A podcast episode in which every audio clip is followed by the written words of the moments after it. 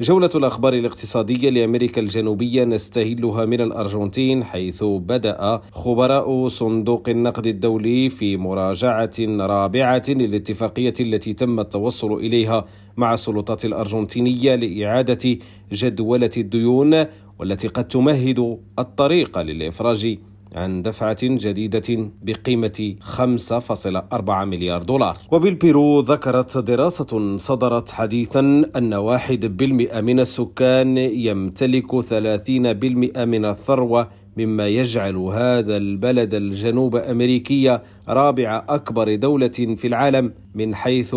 عدم المساواة. وبالبرازيل قال وزير الضمان الاجتماعي إن هناك أكثر من مليوني برازيلي يعملون في تطبيقات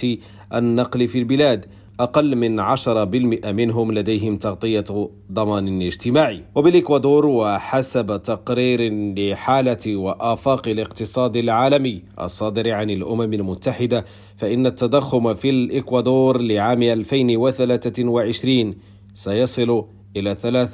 3.5% حسب ما نقلته صحيفة الكوميرسيو هشام الأكحل ريم راديو بونوس آيرس